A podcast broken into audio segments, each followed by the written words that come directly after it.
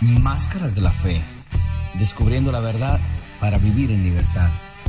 Conocimiento, buen humor, sátira, reflexión, argumentos sustentados, controversia. No tenemos la última palabra. Pero somos una palabra. Bienvenidos nuevamente a otro episodio más de Máscaras de la Fe. Máscaras de la Fe. No somos la última palabra, pero somos una palabra. Hoy vamos a tratar el tema de la Navidad. Siempre ah, se ha celebrado Navidad ah, de acuerdo al cristianismo, llámese catolicismo, cristianismo, en esta temporada final del año gregoriano, fines de diciembre. ¿Ustedes celebran Navidad, Wilson y Oscar?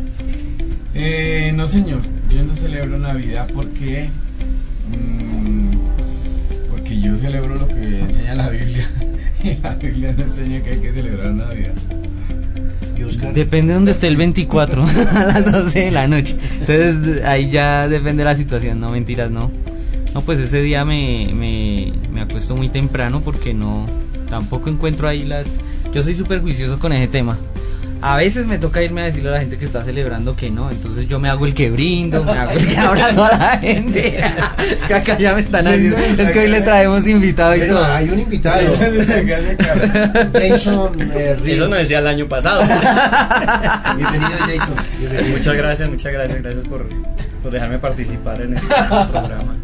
Jason, eh, para los que nos escuchan, Jason participa en todos los programas, así no esté. Sí, siempre está con nosotros. Es la voz de la introducción y despedida del programa, ciertamente. Así es. Jason, bienvenido. Muchas gracias, muchas gracias. Qué chévere estar acá con ustedes, aquí ya en este mes tan bonito como es diciembre, ¿no? ya que se aproxima la Navidad y pues la verdad, yo vengo a invitarlos a todos a la cena del 24. Si no quieren llevar regalos, no lleven, no pasa nada, pero... No, pero acá tenemos a papá Noé. En dado caso que Sí, quiera es hacer verdad que las motivaciones de Navidad en realidad son muy emocionales. Son muy emocionales. La mayoría de gente está pensando ahorita en el tiempo de los regalos y eso está muy chévere. Que reunámonos con la familia, eso está muy bueno. Vamos a hacer una cena. ¿Qué hay de malo en, todas estas cosas? En absoluto. Y la mayoría de la gente lo piensa así. La mayoría de la gente lo piensa es... eh, de hecho hay gente que le dice a uno, a mí no me importa que la Biblia no diga que Jesús nació en Navidad donde haya nacido. Es una época muy bacana y hay que celebrarlo y pasarla bien. El asunto es cuál, la, cuál debería ser la confrontación entonces nuestra acerca del, del punto. Yo pienso que eh, más allá de las celebraciones, que es lo que usted dice, de las reuniones, de todo el trasfondo que, que, que, pues se le hace alrededor y las arandelas que son muy positivas. Yo me he dado cuenta que en febrero, en mayo, en septiembre también me puedo reunir con mi familia y también les puedo dar regalos. Está amigo secreto. Ah, está San Valentín. Está San Valentín. Siempre No, pero o sea, todas esas cosas sí son chéveres, pero no deben de ser la, la única excusa para hacerlo. Uno lo puede hacer en cualquier momento y, y son cosas que uno va desarrollando. Ahora, lo chévere y lo que a mí me llama la atención es saber cuál es el trasfondo de eso. En realidad, yo que estoy celebrando cuando estoy festejando eso. Sin primer- la primera pregunta, ¿el niño Dios sí nació en esta época? Ahora, muchos dirán, a mí no me importa porque la, si usted va a hacer una encuesta y posiblemente nos va mal en la encuesta porque las personas, eh, no todos van a ser sinceros, la motivación de las personas no es celebrar a, a Jesús, como No, dicen. no, en la motivación de las personas, ¿cuál es? Y, y, y les, y les digo eso porque vamos a ir a la raíz de la Navidad. ¿Cuál es? Fiesta, embriagarse, comer hasta que, mejor regalos. dicho, regalos y de una u otra forma no es no es que esté mal eh, eh, moverse en ese eh, bajo esas condiciones, o sea, no está mal dar un regalo, no está mal ir a comer, pero es que la Navidad es como si fuera el desenfrene de todas esas cosas.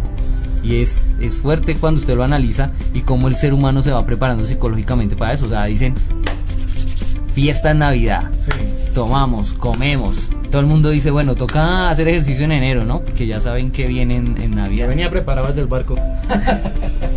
Pues ya listico para la cenita, sí. Yo creo que hay que tener dos perfiles de, de- de- de los dos puntos de vista diferentes para analizar la Navidad. Y uno es cuando alguien dice que cree en Dios. Cuando alguien cree en Dios y cree en la Biblia, ese es un punto de vista. Si la persona no cree en la Biblia y no cree en Dios, no hay Perfecto. nada que hacer. Está bien. Porque la persona puede escoger lo que quiera para Claro. pasarla bien. Y eso está bien, y está en un entorno Que es por fuera de los lógico. parámetros de El Dios punto perfecto. es si la persona dice que cree en Dios y la persona tiene la Biblia como su libro base. Si es así, entonces sí hay algunas cosas para, para analizar. Y lo primero que hay que analizar es el origen de la, de la Navidad. O sea, ¿qué, qué hablamos de, de la Navidad? ¿Qué es la Navidad? ¿Cuándo tiene origen la Navidad? ¿Y por qué se resultó celebrando? Bueno, ¿qué es natividad? ¿Qué es Navidad? Ah, Podemos empezar por definir precisamente eso. Bueno, se dice que la palabra es natividad, ¿no? Natividad. De ahí será que viene lo de la natilla. A mí nunca me gustó la natilla. ¿no? Debe ser, por eso, ¿no le caía mal? La natividad tiene que ver con el nacimiento. Es la palabra utilizada para nacimiento. Entonces, si la Navidad viene de natividad y natividad viene de nacimiento, entonces la pregunta siguiente es ¿nacimiento de quién? De acuerdo a los conceptos cristianos, y cuando hablo de cristiano me baso, me a toda aquella persona que cree en la Biblia y que cree en, en, en- en Yeshua o Jesús como el Mesías. De acuerdo a eso, la Biblia tendría que mostrar que Él sí nació en esta época para que se esté celebrando la Natividad. ¿Sí? Ah, Pero acá viene una cosa fuerte y es que viene a converger una serie de, conceptos que ya no es solo la Navidad por el nacimiento del Mesías, sino que ya viene las otras facetas de lo que es eh, Santa Claus, lo que tiene que ver con, con la nieve, lo que tiene que ver con la entrega de regalos y todo eso, ya se hizo una mezcla. Dicen que en gran parte lo que conocemos nosotros de Santa Claus lo promocionó una agencia de publicidad que le hizo publicidad a Coca-Cola, ¿no? Sí. Y que, porque anteriormente se, se hablaba de este señor que era San Nicolás, Sí, San Nicolás era el que luego evolucionó y se convirtió en, en Papá Noel o Santa Claus o no sé cuántos más nombres tenga. Y es Coca-Cola, la, es la agencia de publicidad que le cambia el color verde a San Nicolás de ropita y le pone rojo, porque la marca de Coca-Cola era así. De ahí en adelante, Santa Claus en cualquier parte del mundo es rojo y blanco. Por eso es que hoy Henry se vino así. De blanco sí, y de rojo. Bueno, hablemos un momentico de... ¿Cómo está su prima El-? Hablemos del nacimiento de el Mesías. ¿Fue específicamente en esa fecha o eh, la fecha fue un invento? Sí, sí, de la empezamos, iglesia? empezamos a quitar esas máscaras. Correcto. La fecha de nacimiento, bueno, de acuerdo a los datos de la misma Biblia, el nacimiento del Mesías es en la época de cuando se celebraba una fiesta llamada Sukkot o de los tabernáculos. Esta fiesta tiene lugar entre septiembre y octubre. Sí, Quiere decir que no pudo haber nacido en diciembre el Mesías. en invierno. Él está naciendo. Cuando cuentan la historia que la arma es muy bonita y todo del pesebre, no era un pesebre, porque el pesebre es como una es como un establo con burros y con vacas y eso no era un pesebre. No, no él no nació en una un abrevadero, porque el abrevadero es donde se se toman agua la- el ganado, mejor dicho.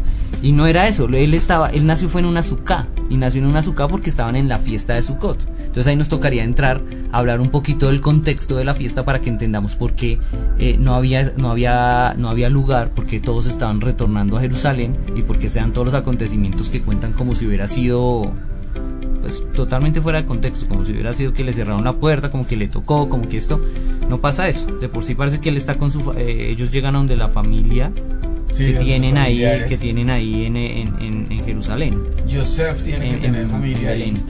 De todas maneras había establecido, vean que este es otro de los mm, errores que se comete cuando se dice que el Antiguo Testamento ya no lo debemos leer y ya no lo debemos estudiar. Es un error garrafal, porque si eso se hace, uno pierde totalmente la cronología bíblica. Entonces, en el Antiguo Testamento o Tanaj o Biblia hebrea, se habla de las fiestas que Dios le dio al pueblo de Israel, que no son fiestas judías, sino fiestas del pueblo de Israel. Dentro de esas fiestas hay tres fiestas que se llaman fiestas de la peregrinación.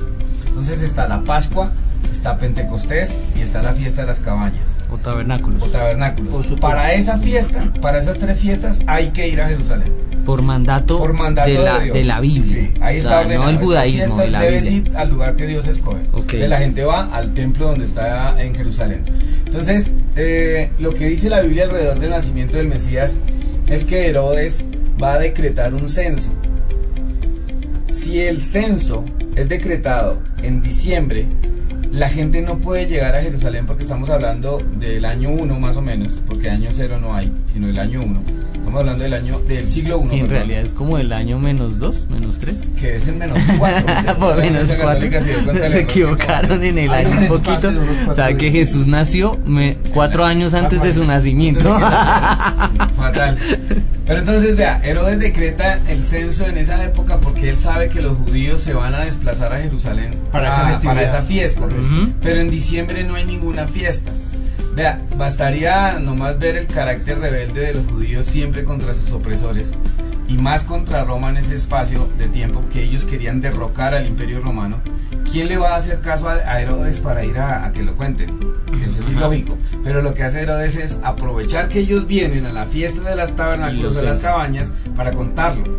Para contarlos. ¿Cuándo es la fiesta? Entre octubre y septiembre. Y hay más evidencias bíblicas. hay más evidencias bíblicas de que el Mesías no puede nacer en diciembre porque el frío es aterrador. Si hoy en día cae nieve en Israel, en esta época, ¿cómo sería en ese año 1, siglo primero, en el que no hay carreteras sino son caminos? Son caminos. Entonces el asunto es, ¿quién va a ir a que lo cuente el emperador romano solo porque él citó allá? No. Ahora hay varias evidencias, eh, por ejemplo, lo que se llama pesebre, en el Tanaj o Antiguo Testamento se llama una azúcar. La primera vez que se nombra la azúcar es con Abraham, cuando Abraham dice que dejen a los animales en una azúcar y es una cabaña, es una tiendita que se hace fuera de la casa. Entonces la fiesta de los tabernáculos hacía que cada israelita construyera una azúcar para recordar que ellos estuvieron 40 años en Egipto, en el desierto. Entonces esa es la fiesta que está pasando en Jerusalén cuando el Mesías nace. Todo el mundo llega a Jerusalén, por eso ellos no encuentran lugar. Porque estaba llena. Estaba llena para de la. ¿Tiene la, tiene. ¿Tiene la referencia bíblica de eso? De, De cuando dice, y harás una azúcar para, para que recuerdes que estuviste en el desierto. la Levíticos capítulo 23. Es que es para que para que tengan nosotros nosotros lo que hablamos es con la referencia con la referencia Levíticos, bíblica. eh, Levíticos capítulo 23 están todas las fiestas.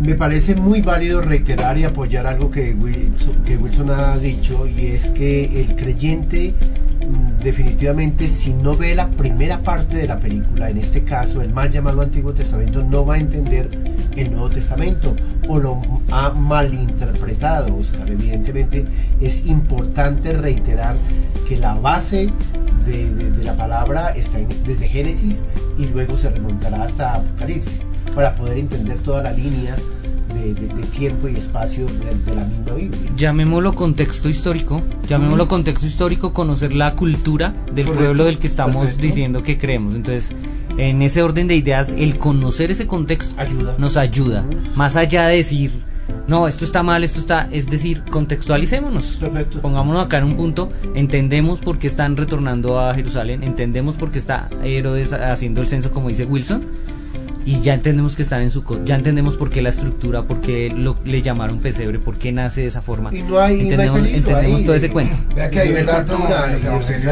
acerca de que al niño lo envolvieron en pañales. ¿Qué referencia tiene eso de que lo envolvieron en pañales? ¿Por qué la Biblia dice eso de los pañales? Porque no era muy común que en, Belén y en Jerusalén se encontrara tela, y menos para utilizarla para pañales. Pero en la festividad de Sukkot se hacían antorchas. Entonces era muy común que los comerciantes llegaran con tela. Entonces, y eso no va a pasar en, en diciembre, eso pasaba era en Sukkot. Eh, los pastores que sacaron sus ovejas a- a- al campo, no las pueden sacar en, medio de la invierno. nieve porque así las ovejas tengan lana, pues les da frito. ¿Sí? Les da frito. Claro, que uno ve una ovejita llena de lanita y con saquito, pero se saca una oveja en invierno y, y se muere. Es como Entonces todas las evidencias bíblicas, eso no está contado en la Biblia solamente para que uno lo tenga ahí como una historia bonita. De alguna manera, eso le ayuda a uno a conocer los tiempos, los tiempos, cuándo nace el Mesías, ¿sí? Hay otra evidencia que es más fuerte, pero hay que eh, relacionar más temas, y es el nacimiento de Juan el Bautista, el primo de- del Mesías. La Biblia en Lucas dice cuándo nace Juan el Bautista. Dice que Zacarías, el papá de Juan el Bautista, era del octavo orden de los sacerdotes. Entonces cuando uno se da cuenta qué, qué orden es el octavo orden de Zacarías, uno se da cuenta que dice la Biblia que él llegó a su casa y de inmediato concibió a su hijo, porque la esposa de él era estéril. Y uno cuenta eh, nueve meses y a los seis meses es que María o Miriam viene a visitar que quedó embarazada. Por eso Juan el Bautista es seis meses mayor que el Mesías. María o Miriam, ¿cómo O así? Miriam. Es que el nombre hebreo de ella es Miriam. Mirjan. O sea, en hebreo no existe el nombre María. Ah, María es un nombre eh, que se le ha dado a otras dioses, diosas de otras culturas. Entonces por eso se le dio a Pero esa pregunta está súper chévere porque eso está ligado con Navidad. También ahí Sí, cambian claro. los nombres, Sí. también ahí empiezan a cambiar toda la historia y es donde pintan otro contexto. De por sí, para mí la Navidad se hace parte mucho del, de la base cristiana. Porque uno quita Navidad y se desarmó mucho. Usted quite Navidad y quite Semana Santa y se desarmó mucha parte de la fe. Eso es más como católico, ¿no? Sí. Vean, yo tengo un dato acá que es interesante. La, enciclopedia católica, vea lo que dice. En la edición de 1911 dice: La Navidad no estaba incluida entre las primeras festividades de la iglesia. Los primeros indicios que provienen son de Egipto. Era una costumbre pagana relacionada con el principio que- de enero que se centraba en la fiesta de la Navidad. La enciclopedia británica dice, la Navidad no se contaba entre las fiestas antiguas de la Iglesia Católica. No fue instituida ni por Jesucristo, ni por los apóstoles, ni por ninguna autoridad bíblica.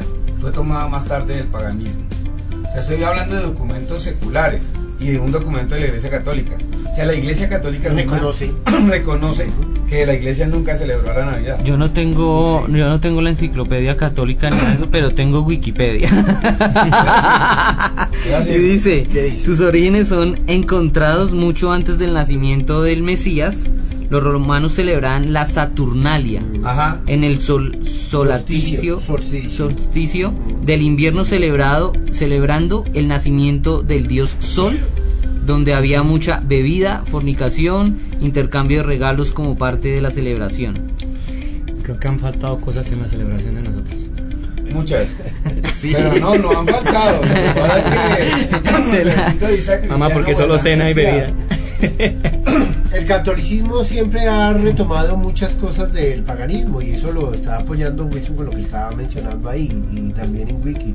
Pero eh, centrémonos un poco, me parece que es válido en el personaje mismo, Wilson. El Mesías es de origen qué? Judío. Judío.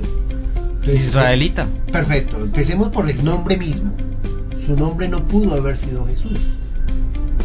Su nombre hebreo es eh, Yahoshua o Yeshua, que es el nombre más corto de él.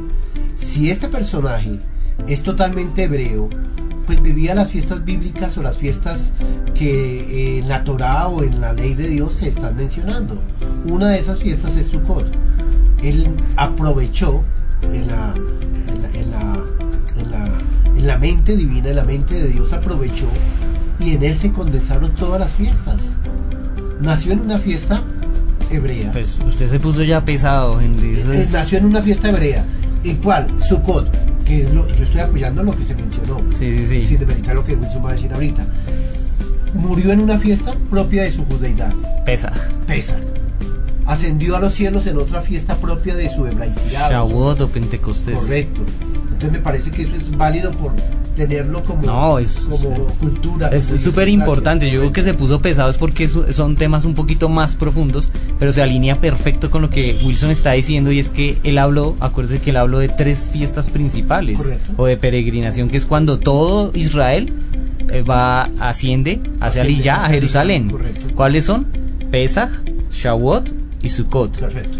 En, Sukkot nace, en Pesach muere y en Shavuot asciende a, a los cielos. Perfecto. Pero Entonces ahí uf, ya, ya empezamos a tener un contexto y ya nos Pero- tocaría irnos a otros temas para Pero- mí, ya nos pero- tocaría profundizar y nos salimos de Navidad. Oscar, pero pero sí tiene, válido. pero sí tiene, claro, claro. Ok. No, claro que ese es, el- ese es uno de los sustentos. Pero yo conozco muchísima gente que dice, a mí en realidad no me importa si el Mesías nació en esta época o no. Yo se lo celebro en esta época y no pasa nada, porque de todas maneras él nació, ya el común de la gente lo acepta que nació en esta época. Es muy importante porque podemos eh, llevar la enseñanza. eh, de hecho, la mayoría de lugares hacen culto de Navidad. Y entonces se aprovecha para dar una enseñanza que, puede impactar a una persona. y La persona se puede acercar a Dios. Esto tiene que ver con algo y es si somos veraces en nuestra creencia, no, no es más. Yo soy veraz, que digo que yo creo que la palabra, sigo lo que la palabra enseña, y viene un, un ateo o viene una persona gnóstica y me dice, ¿usted es cristiano? Sí. ¿Usted es creyente? Sí. ¿Usted sigue la Biblia? Sí, sí. Yo le digo sí. Entonces usted está en un error porque su Biblia no enseña lo que usted practica. Entonces acá hay algo que no está concordando. Alguno de los dos miente. O miente la Biblia o miente usted. Y si usted miente, entonces yo no le creo a nada de lo que usted me enseña. Porque la base de su enseñanza, que es Cristo, usted la tiene Es equivocada. una, es una mentira. Entonces, si la base de su enseñanza está mal, de ahí en adelante, ¿qué le voy a creer yo a usted? Correcto. Entonces, ahí donde dicen, es muy probable que Cristo nunca existió. Y hay pensa- pensa- pensadores, y hay historiadores que dicen que Jesucristo nunca existió.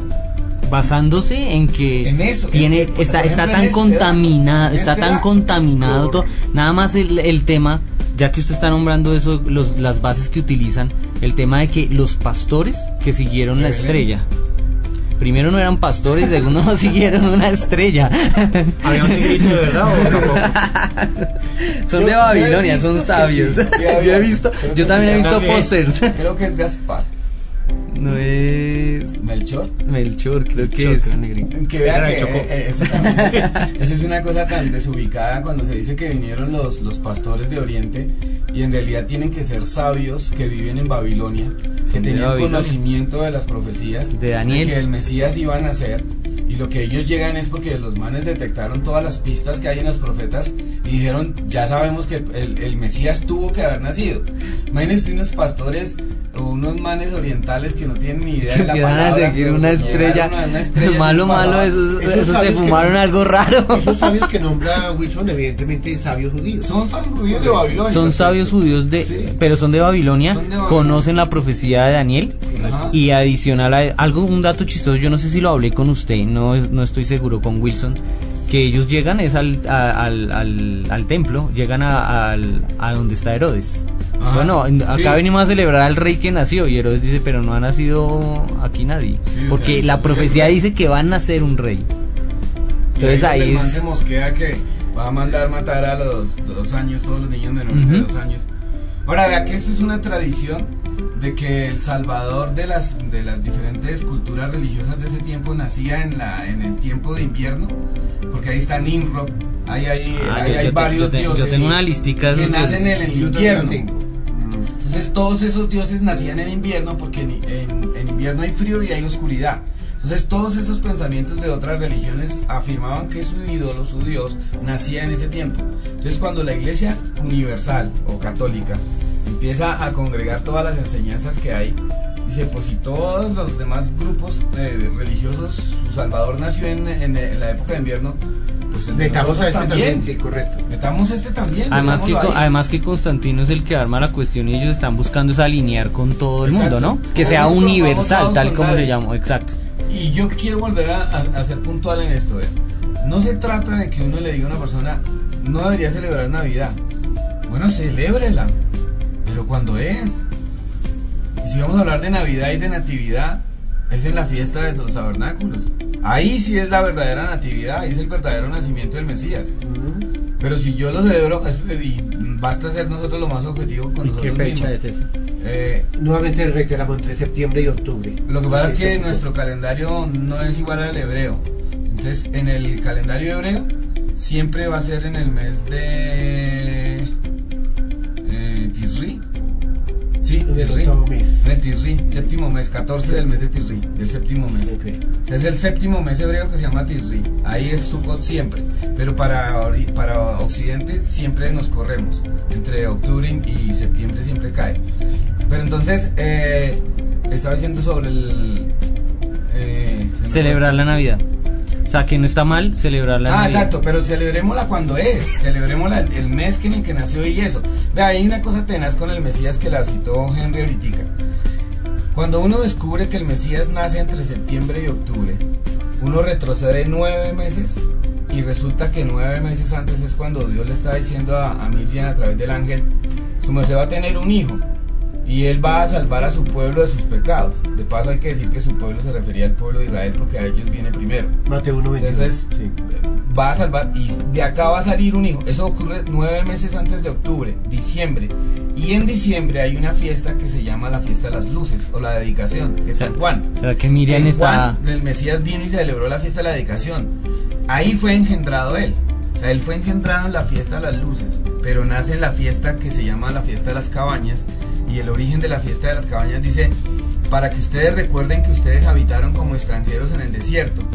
Y es lo mismo que el Mesías vino a hacer cuando vino a la tierra. porque él dice que él sale del Padre y cuando él viene a la tierra es como si estuviera de peregrino, coincidentemente con la fiesta Como si el de mundo las fuera cabañas, azúcar. como si el mundo fuera su cabaña. Perfecto. Entonces ahí ya, ahí ya una cosa como que empieza a cuadrar. Todo- todo y uno dice esto no es una coincidencia. O sea, no. que, que María no estaba en Navidad cuando fue concebido Jesús. Mm, estaba en, estaba en- en la celebración de la dedicación. Al final la de fiesta año. de la- de las luces. O sea, hay- ahí hay un tema de... y, y vea que el Mesías, él es la luz. Y, la luz. y apo- y apoyemos esto que está diciendo Wilson con base en la escritura. Juan 10, 20, 21 y 22 dice, era invierno y el Mesías se paseaba en el templo, en el pórtico de Salomón, En la fiesta. en la fiesta de la dedicación. O sea, que él también la celebraba. Obvio, porque es una fiesta demasiado importante para Ahora, el pueblo la fiesta judío. de la dedicación Obvio. Es como decir para nosotros en Colombia el 20 de julio. Es el equivalente Ajá, perfecto. sí. La fiesta de la dedicación es cuando el pueblo de Israel se levanta contra el imperio greco-sirio, los derrota, recupera el templo y lo vuelve a consagrar. Por eso se llama la fiesta de la dedicación. Eso pasó 165 años antes de la venida del Mesías. Y, y eso lo podemos ver eh, en historia, en libros de Macabeo 1 y 2. Son Eh, dos ahí libros. está esa historia. Ahí está registrado. Cosa que a nosotros nos prohibieron leer. Esos son libros deuterocanónicos que son de difícil comprensión. Y yo insisto, la idea no es que uno eh, tome y coja esa fiesta y la tire lejos y ya esto lo odio, eso no. No. Sino la idea es ser sensato uno y decir, si lo que yo estoy celebrando es el nacimiento del Mesías, debo ser veraz.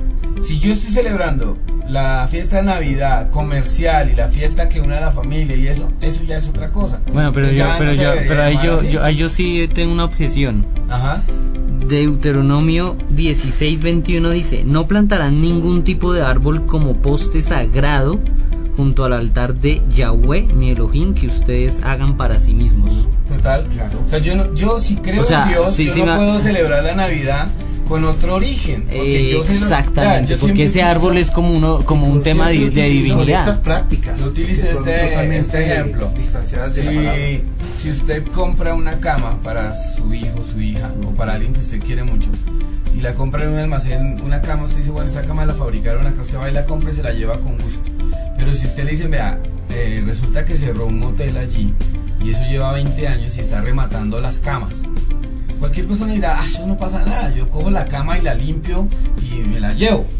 Pero no. difícilmente, porque aquí hay otra cosa que tiene que ver con la esencia espiritual.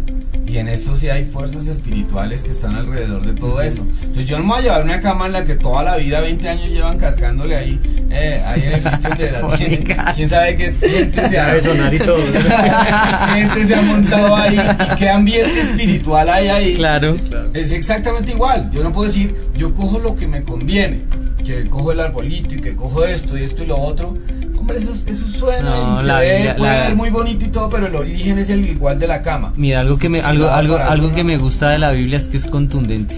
Y, y, y Dios apela, en, apela, es- apela. en- en- en- en- acá en, el, en estos pasajes, él es, él es muy radical en decir no traerán idolatría, no harán las prácticas de los, de los otros pueblos, no harán idolatría, no, adora- no me adorarán como los otros pueblos adoran a sus dioses. Eso lo dice la Biblia. Perfecto, me gusta. que A cada la Biblia rato. dice que Dios es un Dios celoso. Es Correcto. decir, celoso es, si tú eres mi hijo, No yo te guardo, contamines, no te sí, contamines, yo te quiero, mi hijo. perfecto. Entonces no te quiero que te, te- te metas en cosas raras, ¿sí? Por camino de gentiles no vayan. Has invalidado el mandamiento por culpa de tu tradición. Y permítanme decir algo, Wilson y Oscar, es que el fundamento de la Iglesia Católica es Biblia y tradición. ¿Y qué pesa más para...?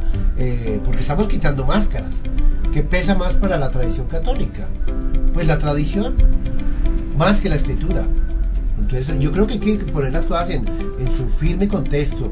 Ha habido contaminación, ¿qué tenemos que hacer? Regresar a la fuente, regresar a la senda antigua, regresar a la escritura misma. ¿Qué dice y qué no dice? Pero igual, igual de todas formas, mu- muchas personas y la mayoría creería yo eh, la postura y, y creo que por eso es que Wilson resalta tanto que el, el punto no es decir no vamos a celebrar Navidad, el punto es ser coherente con lo que se cree, para mí, porque es que mucha gente y lo he visto el, el orgullo de decir como que se, se tiene razón en, en algo que estoy equivocado, no lo acepto. Permítame, Entonces es fuerte porque pues ya ahí queda mucho a conciencia de cada persona. Oscar y Wilson. Ahí no- ahí no se puede ir con más su allá. venia y con su permiso tenemos un invitado y yo quiero aprovechar la presencia de Jason. Eh, para, para hacerle una pregunta. ¿Había escuchado de este tema como lo estamos hablando el día de hoy? Pues eh, programa? con fechas tan profundas y todo eso, no, la verdad no. En mi casa, bueno, en mi casa son cristianos, son pastores, pero pues ellos tampoco celebran. Por, bueno, nosotros nos reunimos con la familia, tenemos una cena, sí hay regalos, eh, pero no, no armamos árbol, no ponemos luces, o sea, nada de eso, porque pues igual tenemos claro que son cosas que no, que no están en la Biblia, que no son Correcto, qué bien. que no son correctas, entonces pues sí es como más... Igual yo lo, yo lo siempre lo he visto más por el tema de, de como estar en familia, ¿sí me entiendes? Como estar en familia, el resto no... Yo personalmente soy una persona que no me voy a como a, a- no me profundizo mucho en las cosas, como que ¿por qué celebra la gente esto? ¿Por qué lo hace? Simplemente yo sé que eso no se debe hacer pues igual por mis bases cristianas, pero, pero tampoco me voy al otro extremo de como de que, día no hablo con nadie, no salgo, Yo no hago tampoco. nada, no, no, Ok, ok. no, no me voy a eso. Pero Sí, yo, yo no creo que sí hay, hay dos facetas de las que ha tocado Jason y uno es la conciencia particular que uno ya adquirió y la otra el hecho de que uno sí debe respetarle a cualquier otra persona porque en realidad vea yo yo antes era muy eh, aferrado a, a derribarle a la gente todas estas cosas y creo que cometí demasiados errores en eso pero llegó un momento en que yo me di cuenta que en realidad eh, eh, festividades como estas es lo único que la mayoría de gente tiene para aparentar muchos felicidad. Algunos lo hacen de corazón, pero la mayoría de la gente eh, este es el único momento que tiene, es el único momento. Casi que el resto del año han estado en otras cosas, la familia distante y todo, y como que esto es como el empate. Quizás por eso hay tanta gente tan aferrada. De hecho, ni siquiera es a la fiesta.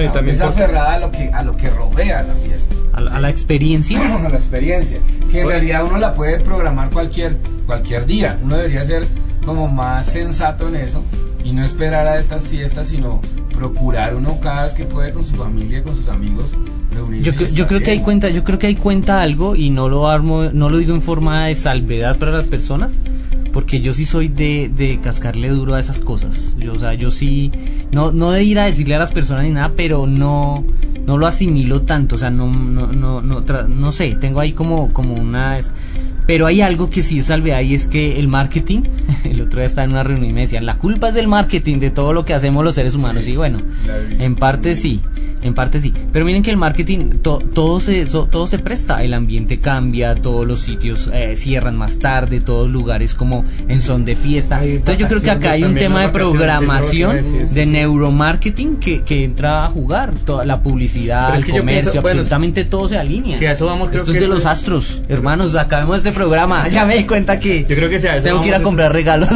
Aquí no dejan participar la gente, hermano. Jason, a ver. ¿Va a decir algo más, pues la verdad es que no mentiras. No, yo pienso que eso, eso pasa no solo con la Navidad, sino a nivel comercial, todas las fechas, ¿no? El padre, la madre, el hijo, el niño, todo. O sea, es- todo, es, todo es comercial, que la gente gaste, gaste, gaste, La gaste. fecha es una excusa. Porque eso sí, exactamente. La Pero Navidad eso sí es un ese. gastadero. El fin es. Ahora, eh, apuntando a las personas que tienen su fe en la Biblia y tienen la fe en el Mesías, mm, preguntemos, ¿en realidad todo esto sí honra nuestra fe? ¿Sí honra a nuestro Padre? Hay un momento para que alguien pare en el medio de todo eso y diga, bueno, gracias porque envió al Salvador, porque nos envió al guía, porque nos envió... En realidad casi que eso se olvida, es muy frecuente Pero, que pero eso se olvida, personalmente o sea, nosotros sí lo sí. hacemos. En la medianoche normalmente que uno se desea la feliz Navidad, Ajá. siempre en la casa por lo menos mi papá lee un texto de la Biblia y trata como de recordar realmente qué fue lo que sucedió y todo y dar gracias por lo que realmente pasan las cosas. Y- pero la mayoría de gente en el mundo Secular. católico, católico, Religioso. eh, casi nadie tiene en cuenta eso. O sea, No, uno no, porque no ha habido enseñanza, porque no ha habido enseñanza, y otro porque lo- en realidad el motivo de la celebración es otro. El motivo de la celebración es totalmente fuera del contexto bíblico. De todas formas, yo creo que ahí es muy fuerte. O sea, ahí, ahí es muy tenaz y la línea es muy delgada para valorar las cosas y determinar. Y la otra es que no, no, no se puede como dar una determinación o un juicio lanzado. Solo se puede tomar referencias, ¿verdad? ¿Qué me parece tenaz? A mí me, me parece muy fuerte la intención de las personas que lo tienen en cuenta y que es importante espiritualmente para ellos ese, ese, ese momento, ¿sí? Pero yo lo confronto con esas citas que yo les decía cuando el Eterno decía, no utilicen lo que armaron los gentiles para adorarme a mí. Entonces a veces me parece, yo diría, con lo que usted dice, mm, sería mejor decir, no, yo me voy a celebrar porque decido que esto va a ser de celebración y nada religioso, que mezclarlo con religión. Por el tema de que estoy utilizando algo, algo, sensato. sí me hago me- es que me parece un tema como tan fuerte, ya a nivel de conciencia también el que usted llegue a un punto en que decida, De teniendo hecho- conocimiento. De hecho, yo no sé si ustedes lo saben, pero por ejemplo, si hablamos eh, de la comunidad judía, la mayoría de la comunidad judía va con sus hijos y sus familias a los centros comerciales y ven las luces y ven todo cuando no cae en la fiesta de la dedicación, pero ellos van a la fiesta comercial, muchos. Pero que tenga que ver con participar en algo que tenga que No ver lo con algo religioso, jamás. Es que- es que me Entonces, parece- me parece más es sensato. la parte comercial y la parte como a no química. disfrutar de las atracciones, entrar a, no sé, a, la- a las rebajas, Ir a no luces ir a ver luces, o sea, aprovechar el momento comercial. Me parece muy sensato. Ahora, en eso hay que tener claro que hay diferentes pensamientos. Alguien nos está escuchando y dirá, eh, no, eso es así, así, así, así. si es que nos está Eh, escuchando todavía en este creo que ya cambió. Pero yo creo que lo más importante en esta fiesta y en otras fiestas que uno celebra debe tener coherencia con lo que uno dice que es la verdad. Porque vea, la gente se ufana diciendo, la Biblia dice conoceréis la verdad y la verdad os hará libres. No aplica para muchas personas. Para muchas personas conocen la verdad y prefieren ignorar la verdad. Entonces la verdad no hace libre a la persona que se entera de la verdad. Vean, yo les confieso una cosa, con vergüenza lo hago. Estas cosas se las enseñan a uno en el seminario bíblico. El seminario bíblico hay una materia que, que habla sobre el origen de muchas creencias y eso. Y hay un libro que se utiliza que se llama Babilonia Misterio Religioso. Es un libro cristiano muy fuerte. Y ese libro habla de todo esto, del origen de tanto paganismo que hay metido en la fe. Uno lo puede leer, escuchar. Y yo sigue recuerdo que, todo eh, por ejemplo, en la, en la iglesia donde yo estaba, llegaba ya esta época y a super árbol de Navidad lleno de Papá Noel, que a mí nunca me gustó ese morraco del Papá Noel, yo no sé por qué siempre me cayó mal el Papá Noel. De hecho, me parecía que era una... ¿Era donde estábamos? Me parece como usurpando, todos? regalos. usurpándole a Dios. Sí, eh, sí, el Papá Noel es la idea de San Nicolás, que era un monje católico del siglo V, VI, que daba regalos a los pobres, ¿sí? Y luego lo convirtieron en todo y la evolución del, del- del morraco este. Pero yo creo, lo importante yo creo que es ser veraz con lo que uno cree. Y alinearse uno, y, y en eso uno tiene que ser, tener criterio porque yo creo que uno no puede estar como jugando con la verdad, en esto sí o en esto no, Ajá. o medio, medio, eso me parece a mí que es Yo, crítico. yo quiero decir lo siguiente, en ignorancia hicimos muchas cosas, porque desconocíamos, porque nos distanciaron, nos desasociaron de la escritura, para más hacerle caso a tradiciones de hombres. Cuando el creyente verifica, por lo menos investiga, la misma escritura dice, escudrílleme porque a vosotros os parece que ahí está la vida eterna. Cuando el creyente investiga, mira lo que decía Oscar hace rato, cultura, idiosincrasia, eh, contexto histórico. Hombre, ya eso deja de ser tradición y llega a, a verse más como eh, tener una mente sana, tener lógica, sentido común, raciocinio para analizar muchas cosas de estas. Yo pregunto, ¿en qué creen ustedes que beneficia que alguien conozca esta verdad, por ejemplo, y la practica? ¿En qué beneficia que una persona conozca la verdad y la practique? Si otra persona que está en ignorancia, ya sea voluntaria o, o- sea eh, totalmente inconsciente, lo hace, ¿y cuál es la diferencia del que conoce la verdad y no lo hace? ¿Cuál, cuál viene a ser la ventaja? ¿Por qué? ¿Por qué una persona tiene que tomar correctivos para cosas como esta? Bueno, ah, desde mi punto de vista, ah, si decimos que tenemos la verdad y que eh, estamos tomando un vaso de agua pura, cristalina, y le echamos una gotica de, agua de un río contaminado, eso ya enloda, eso ya contamina el vaso de agua pura. Yo creo que por ah, divinamente poder decir, para la gloria de Dios, o sea, que la gloria no sea para uno, sino para Dios. Creo que Él ha dejado unos mandamientos, ha dejado estipulado unas reglas de juego que, hombre, si uno las transgrede, si uno las rompe, no estamos favoreciendo a Dios, estamos desfavoreciéndonos nosotros mismos. Hay una, hay una palabra que dice mi pueblo fue destruido porque le faltó conocimiento. Para mí la diferencia es esa. El que desconoce eh, de una u otra forma eh, tiene una desventaja, aunque también va a tener como su, su llamado a cuentas. Pero el que conoce y siendo consciente eh, decide eh, seguir, es un tema que tiene que tratar esa persona directamente con Dios. Porque eso demuestra mucho en, dónde- en qué lugar está Dios en su corazón. Para mí, para mí. Ese es mi, mi punto de vista. sería Yo- rebeldía, Yo, siempre correcto. he tenido una, una lucha ahí un tanto mm, secreta con Dios. Y es, Señor, si una persona se preocupa por enseñar la verdad y estudia la Biblia y encuentra la verdad de la Biblia, ¿por qué entonces esa fe o ese conocimiento no se divulga? ¿Por qué no hay más fuerza? ¿Por qué entonces el error pareciera que tiene más cabida y es más fácil de divulgar que la verdad? ¿Qué es lo que pasa? O sea, si se supone que uno tiene la verdad, se supone que uno busca la Biblia y uno está investigando, ¿por qué no hay diferencia? ¿Por qué no hay diferencia con una persona que tiene cantidad de conceptos equivocados? Y el asunto es el siguiente. Una cosa es tener el concepto y otra cosa es vivir la verdad. Entonces, hasta que el pueblo de Dios no se limpie del paganismo que hay en sus filas y en sus mentes, Dios no puede obrar completamente. Ahora, ocurre una cosa con el pueblo de Israel que es muy fuerte en la Biblia y es que Dios coge al pueblo de Israel y lo azota cada vez que se van tras la idolatría. Pero cuando ese pueblo se convierte a Dios, Dios sana el pueblo, Dios sana la tierra, Dios los bendice y nosotros podemos ver hoy una nación de Israel que es próspera. No todos son así, pero es gente que corrige. Y la verdad es que la fe moderna, la fe moderna, el cristianismo moderno, se parece más a la iglesia católica que ha sido infiltrada con cantidad de paganismo que verdaderamente a la comunidad que levantó el Mesías. Si nosotros nos pareciéramos más a la comunidad que el Mesías levantó y todos pensáramos en eso, yo creo que habría más manifestación de, de- de Dios sobre la tierra. Pero todas estas cosas, todo el paganismo, las verdades que se saben, las cosas que se saben que están torcidas, que son ocultas y se tapan, o sea, eso impide de verdad. Dios no Es puede que- moverse ahí. No, es que él no, él no se mezcla ahí. Mira aquí lo que dice Santiago 4.17, dice, y al que sabe hacer lo bueno y no lo hace, Le es es como como pecado, sí.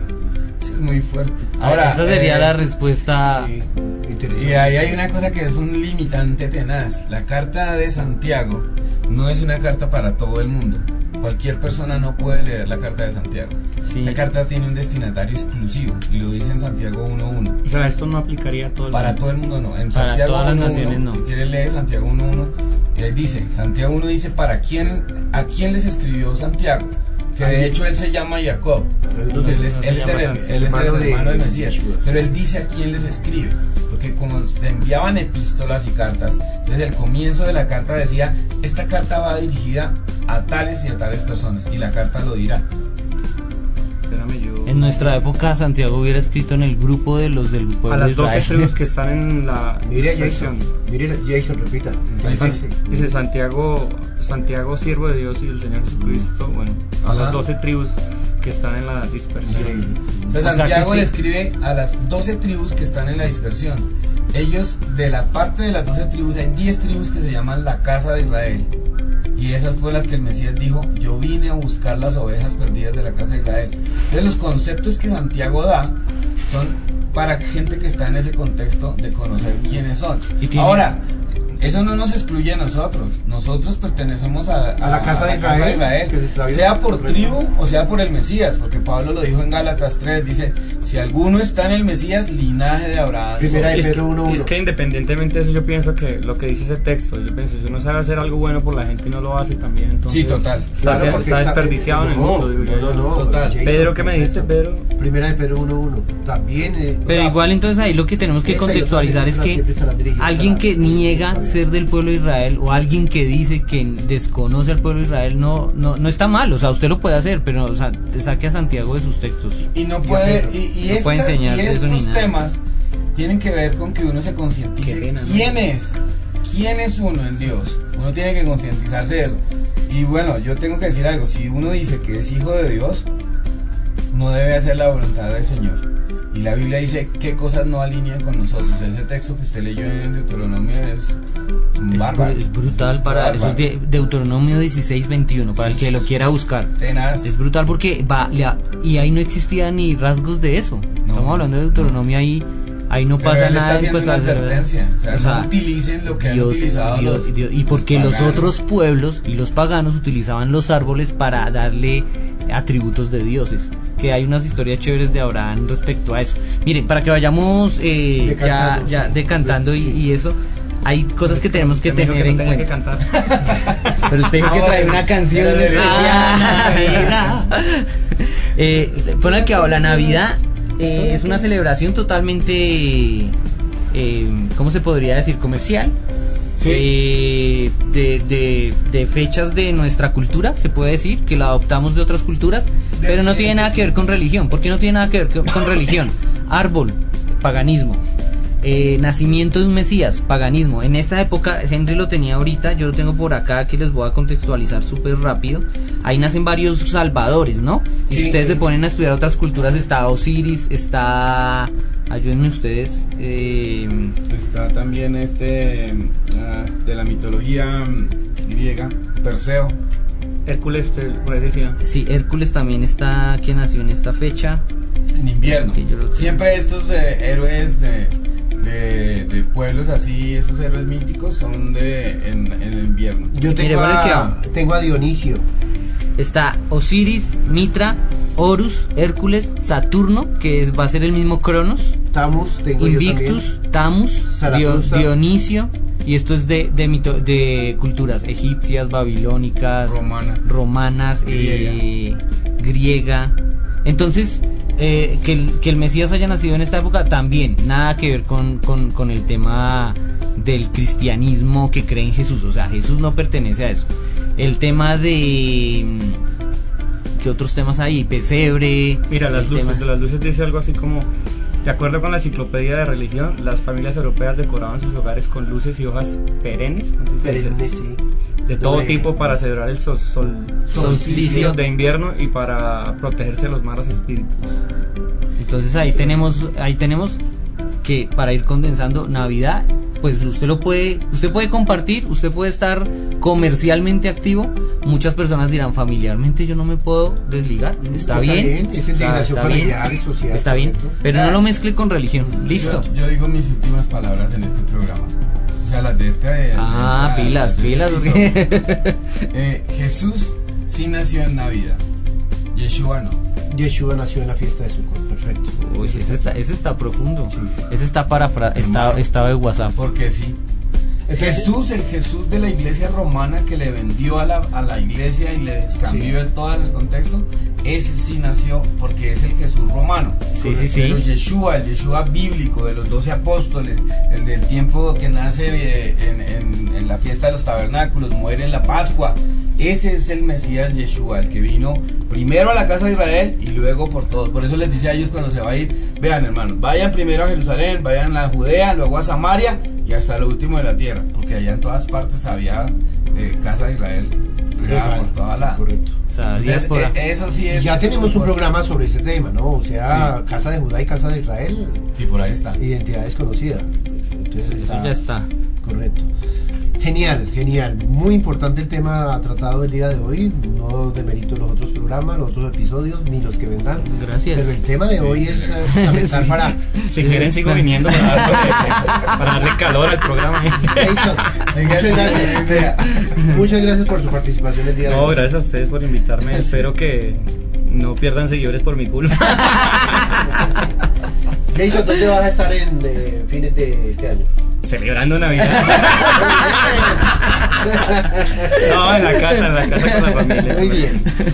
Muchas gracias a ustedes, a quienes nos han escuchado el día de hoy. Y estamos es ah, colaborando con ustedes también a quitar muchas máscaras. Venga, Henry. han eh, Qué en pena, antes de que despidase con el jo, jo, jo, jo. o sea, ahí por, por- Oscar, mil gracias.